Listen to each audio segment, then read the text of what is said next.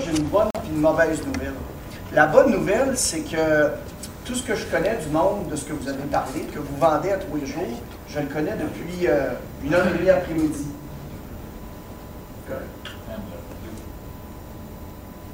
Rideau. Ah, Non, non, non, ça non, c'est non, c'est. Donc la bonne nouvelle, c'est ça. La mauvaise nouvelle, c'est que tout ce que je connais de votre monde à vous autres, je le connais depuis une heure et demie après-midi. Dans le fond, que ce soit une bonne ou une mauvaise nouvelle, il y a une chose que je suis certain.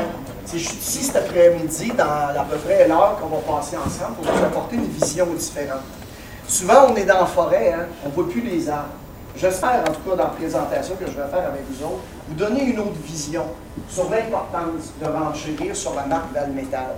J'ai une petite vidéo à vous montrer en commençant.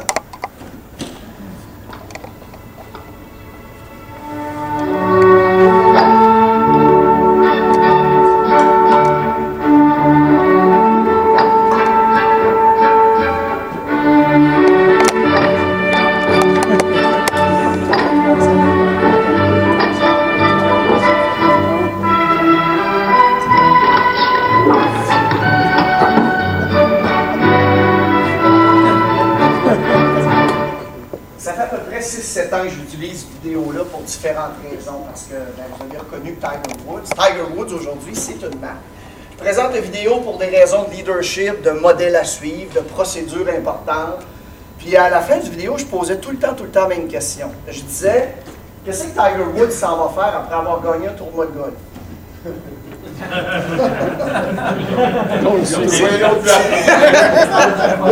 C'est drôle, hein? La réponse a changé depuis quelques mois. Puis pourquoi? Ben, la vraie réponse que j'avais il y a quelques mois, c'était ben, ça va frapper des balles, mais là, il s'en va frapper d'autres sortes de balles. Je sais pas.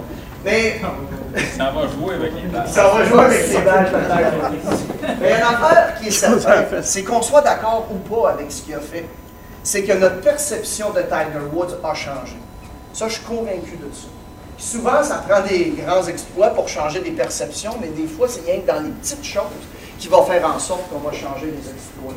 C'est toujours intéressant de parler d'une marque, de la, de la valeur que cette marque-là va représenter dans la communauté, dans la tête des autres personnes. Si je vous posais la question, les top 5 marques les plus vendues dans le monde, les plus connues, pardon, dans le monde, pas les plus vendues, mais les plus connues, c'est quoi les 5 marques qui sont les plus connues dans le monde entier? Valmetal, Coke, Coke? Pepsi, Shell. Qui a dit Coke en passant? Le premier qui a dit Coke? Je pense que c'est monsieur ici qui l'a dit. Que Je vous donne le choix, une casquette Valmetal ou... euh, on m'a dit que ça allait avoir un effet sur vous, ça, James Watt. Je vous donne même pas le choix. Ford, c'est un des manufacturiers les plus connus. McDonald's n'est pas dans les, même pas dans les top 10, croyez-le ou non. En fait, si on fait le décompte, la cinquième position est détenue par Microsoft. Le montant d'argent qui est écrit à côté, c'est 50, près de 57 millions de dollars. Ça, c'est si les spécialistes du marketing ont dit que c'est si vous voulez vous payer le petit logo de Microsoft.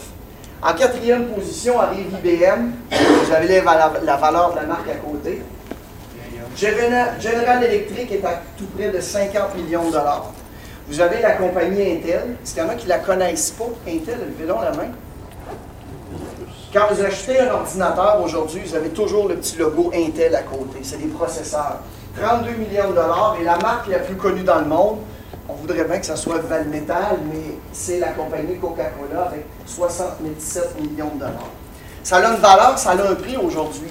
Puis au-delà de ce que vous pouvez penser ou dire ou faire, ce qui est important de définir la marque dans sa valeur, c'est dans la tête des clients avec qui vous faites affaire. Puis pour ça, c'est tout le temps, tout le temps dans les petites choses.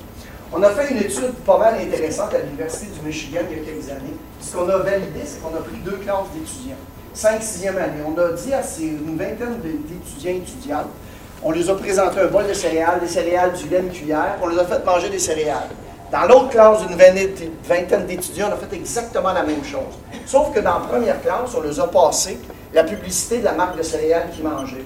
Puis dans la publicité, ça disait que les céréales étaient croquantes, les céréales étaient délicieuses, puis en plus, les céréales étaient bonnes pour la santé.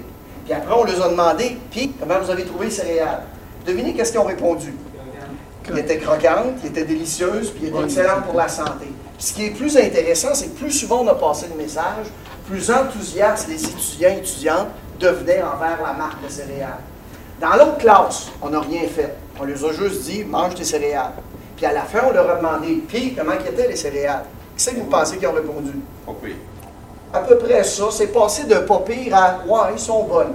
Et jamais, jamais, jamais, le message a été renforcé par rapport à la marque. Moi, la question que je vous pose en ouverture de l'atelier qu'on va faire ensemble, c'est quoi la publicité que vous faites à vos clients? C'est quoi l'image que vous projetez de Valmétal à vos clients? Il y a une affaire que je suis pas mal convaincu par rapport à d'avoir travaillé avec des gens d'affaires, des clients et des vendeurs. C'est qu'on on, détermine jamais, jamais, jamais la réalité basée sur la réalité elle-même. Puis je m'explique. On va toujours baser notre réalité par rapport aux perceptions qu'on a des choses. Ça fait fondamentalement une grande différence.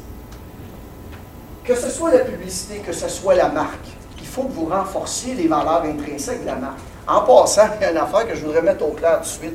Moi, le conférencier parfait, le formateur parfait, la marque parfaite, le manufacturier parfait, le concessionnaire parfait, le vendeur parfait, l'homme ou la femme parfaite, je m'excuse, je la cherche encore. Ah, il l'a trouvé. Ça mérite une calotte. L'homme parfait. Je cherche encore. Mais il y a une affaire que je suis convaincu, par exemple. C'est que si votre engagement envers ce que vous vendez n'est pas parfait, n'est pas à 100% jamais, jamais vous aurez l'impact que vous voulez avoir à travers votre réseau de vente. Ça, je suis convaincu de ça. Imaginez la situation, pour une dame, on va la demander à madame si elle pense que ça fait du bon sens. Imagine, la dame, elle tourne, ta blonde ou ton amoureuse se tourne vers toi, et elle dit Hey, mon amour, d'un beau grand sourire, elle dit Tu m'aimes-tu? Puis là, tu regardes, tu dis Oui, mon amour, mais à 85% tu n'auras pas grand chance, je pense, d'avoir ton ananas soir. L'engagement, tant qu'à lui, même si la perfection n'est pas de son nom, lui doit être parfait. Les bonnes réponses, les bonnes raisons, les bons commentaires, les bons exemples, ben, vous, les avez entendus pendant toute la journée. Cependant, on ne se base jamais sur la réalité, mais la perception qu'on a des choses. Je vous invite à l'écran.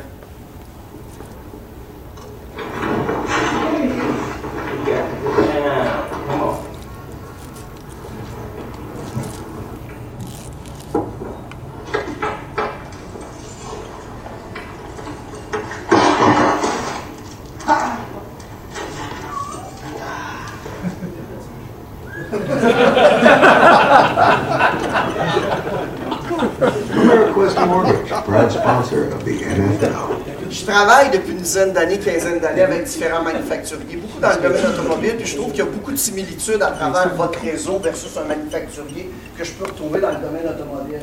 Puis un affaire que je suis profondément convaincu, mais il y a toujours des exceptions. Mais je suis profondément convaincu que quand vous vous levez le matin, vous ne dites pas Tiens, un matin, j'ai le goût d'écœurer deux, trois clients. J'ai le goût d'embrasser deux, trois. J'ai le goût de ne pas faire une vente aujourd'hui. On ne se dit jamais ça. Si les gens pouvaient juger votre intention plutôt que la perception qu'ils ont de ce que vous faites ou ne faites pas ou ne faites pas de façon constante, vous tripleriez puis vous quadrupleriez vos ventes comme ça. Mais vous le savez que la réalité, c'est pas ça. C'est pas de même que ça marche.